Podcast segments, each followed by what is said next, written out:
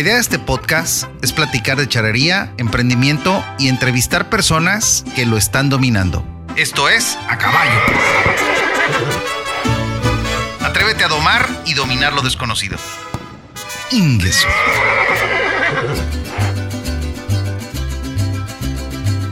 Agradezco a Dios porque estoy nuevamente compartiendo contigo este episodio. Hoy quiero platicar esta historia que también es la tuya, lo que día a día se vive en todas las ciudades y poblados de este país, de mi México lindo y querido.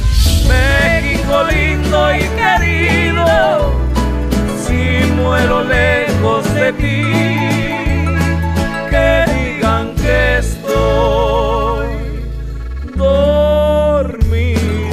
continuar con esta temática de la descripción de las suertes charras y la similitud que tiene con la vida cotidiana, que es mi intención en la grabación de este podcast, dar a conocer la charrería, pero también hacer un tipo de reflexión para por lo menos mover a una persona a tratar de ser mejor. En esta ocasión viene muy a cuadro sobre el tema los piales en el lienzo la segunda de las suertes charras. Pero antes de darte la descripción, tal vez has escuchado entre pláticas decir, échale un pial o le echaste un pial refiriéndose a las personas que quieren cerrar un trato o que quieren ver si les agradaría pertenecer a tu organización de negocio o saber si le interesa algo, pero sin mostrarte todo. O cuando andabas ligando a la novia o las mujeres al novio para saber si les gustabas o no. Bueno, pues el pial en el lienzo consiste en lazar una yegua o caballo de las patas, o sea, de las de atrás. A las extremidades de los caballos o yeguas se les llama a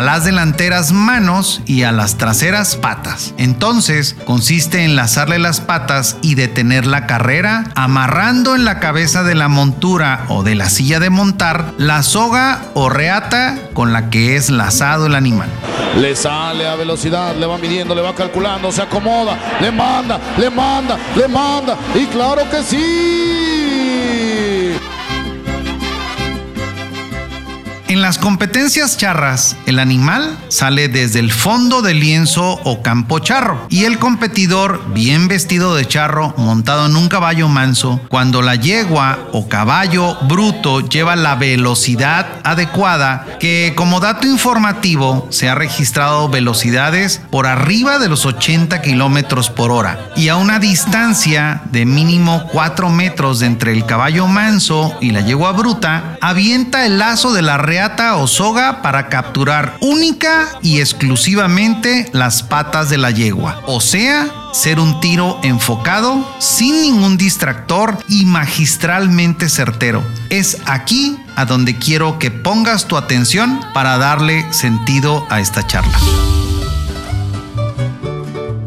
Si logra lazar ambas patas, se dice que es pial y rápidamente amarrar la soga a la cabeza de la silla hasta que se detiene la carrera de la yegua o caballo bruto. Ahora, para detener esta carrera es donde viene la mayor destreza, práctica y habilidad del charro, porque debe chorrear o dejar correr la soga con fuerza, pero con delicadeza, con inteligencia, con gallardía y con mucho valor. Eso solo se logra con la práctica diaria. Del roce de chorrear la soga en la cabeza de la montura o silla de montar para detener a la yegua, sale una espesa humareda con el olor característico de la charrería, la combinación de la reata y la madera de la montura fundida. No pierdas la oportunidad cuando la ocasión y los tiempos lo permitan de asistir a una competencia charra. Te vas a divertir.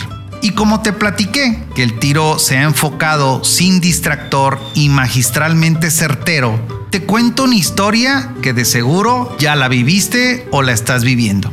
Imagina que vas por el centro de tu ciudad o del lugar donde vives. Es más, no lo imagines, solo mira a tu alrededor y te darás cuenta.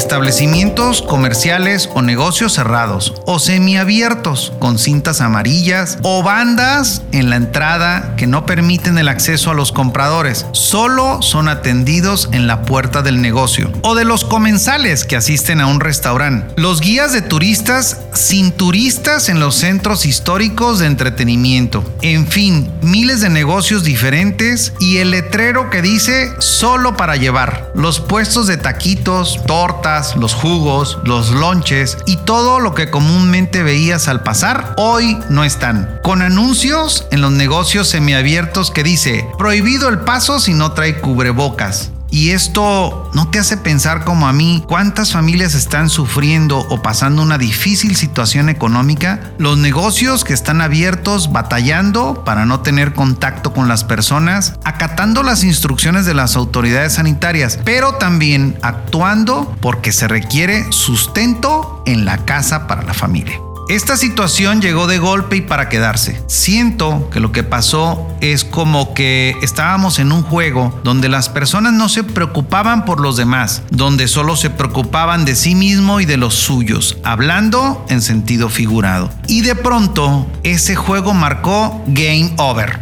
O sea, se terminó. Y de pronto Volviendo a la realidad, ya no en sentido figurado, iniciamos dentro del juego, pero con diferentes reglas, sin tocarnos, sin abrazar a nuestros seres queridos, tomando medidas de seguridad e higiene, como cambiarte de ropa cuando regresas a casa, usar cubrebocas, guardar distancia entre las personas. Es más, hasta está existiendo una repulsión hacia las personas que no usan cubrebocas, como tristemente se ha visto en los noticieros. Cuando hay alguien te da cambio de dinero, casi te lo avienta. Se está provocando rechazo entre nosotros, entre las personas. Por el contrario, leo y veo mucho esta frase que dice, separados pero juntos. Y es mi propósito de hoy, además del enfoque que no caigamos en la desesperanza y en la desesperación por la falta de dinero en los bolsillos. Porque tú crees que faltan oportunidades para ganar dinero desde casa. Hoy más que nunca existen estas oportunidades. Solo es cuestión de abrir los ojos y de enfoque. Solo es cuestión de hacer un alto en tu día a día y dejes de seguir buscando donde cada vez hay menos.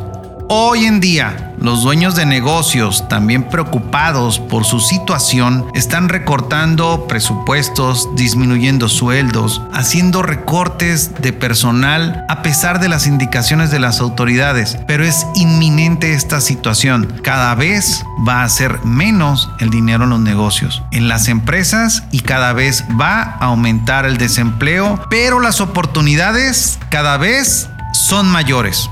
En mi profesión de contador público tengo la oportunidad de conocer todo tipo de ingresos de las personas físicas. Ahora te describiré quiénes somos este tipo de personas. Por cierto, voy a aprovechar este medio de comunicación también para hacer podcasts educativos y tratar, mediante una charla amena, dar a conocer trámites platicados por expertos que comúnmente no nos gusta hacer, como los notariales para la creación de empresas o negocios entre personas, temas contables, temas fiscales y otros que vayan surgiendo con las pláticas, pero siempre a menos y con analogías y si quieres participar en uno de los episodios, no dudes en contactarme. Te explico y sé que aumentarás tu acervo cultural. Las personas físicas somos personas como tú y como yo, un individuo humano con existencia real y material que tiene la capacidad para ejercer sus derechos y contraer obligaciones dentro del marco de la ley. Un ser humano, por el simple hecho de nacer y existir, está dotado de un conjunto de atributos dados por el derecho, los cuales a su vez acaban con la muerte. Lo curioso es que los derechos acaban con la muerte del individuo, pero las obligaciones permanecen incluso después de la muerte, como la obligación de pagar impuestos al Estado, al municipio o a la federación. Cuando un ser humano o persona física muere y no pagó sus impuestos en vida, al fallecer, por ende, los herederos o quienes se quedarán con las propiedades de la persona fallecida toman posesión de los bienes. Pero ¿qué crees? La obligación de pagar los impuestos permanece aún y los posesionarios o herederos de los bienes tendrán que pagar lo adeudado por la persona física fallecida, hasta por el monto de la herencia recibida. O sea, te vas, pero no te vas. Dato curioso, ¿no? Pero te decía, una vez explicado quiénes somos las personas físicas, soy empresario cooperativista. En podcasts anteriores te platiqué que soy cofundador de una sociedad cooperativa de consumo innovadora llamada Ciclos y veo en el cooperativismo la mejor forma de salir bien librado de la situación actual. Las cooperativas nos permiten asociarnos personas físicas con un fin común, que es el de consumir, comprar o adquirir bienes, o sea, cosas y servicios como pueden ser consultas médicas o dentales por mencionar algún tipo de servicios, y bajo tres principios básicos y fundamentales que perfectamente conoces, como son la solidaridad, el esfuerzo propio y la ayuda mutua. Es tan clara la ley que rige o regula a las sociedades cooperativas que está perfectamente enfocada en los principios básicos y magistralmente certera como el pial en el lienzo, donde el charro laza única y exclusivamente las patas de la yegua. Así es la sociedad cooperativa. Ayuda a la gente a vivir una vida mejor de forma equitativa, donde son las actitudes, habilidades y desempeño de las personas el camino al logro de sus metas. Dato curioso. En la Ley General de Sociedades Cooperativas no existe un capítulo de infracciones o sanciones. Lo que existe es un artículo para ser exactos, el número 10 que establece el hecho de simular ser una sociedad cooperativa hará que la autoridad fiscalizadora la desconozca como tal y deje de tener los derechos que el cooperativismo favorece. Mi propuesta e invitación es que hagamos más cooperativismo y menos individualismo. En estos tiempos hemos aprendido a contactarnos a distancia a través de las plataformas digitales o tecnológicas como las videollamadas que en mis tiempos de más juventud eran vistas como la ciencia ficción y que hoy son una realidad.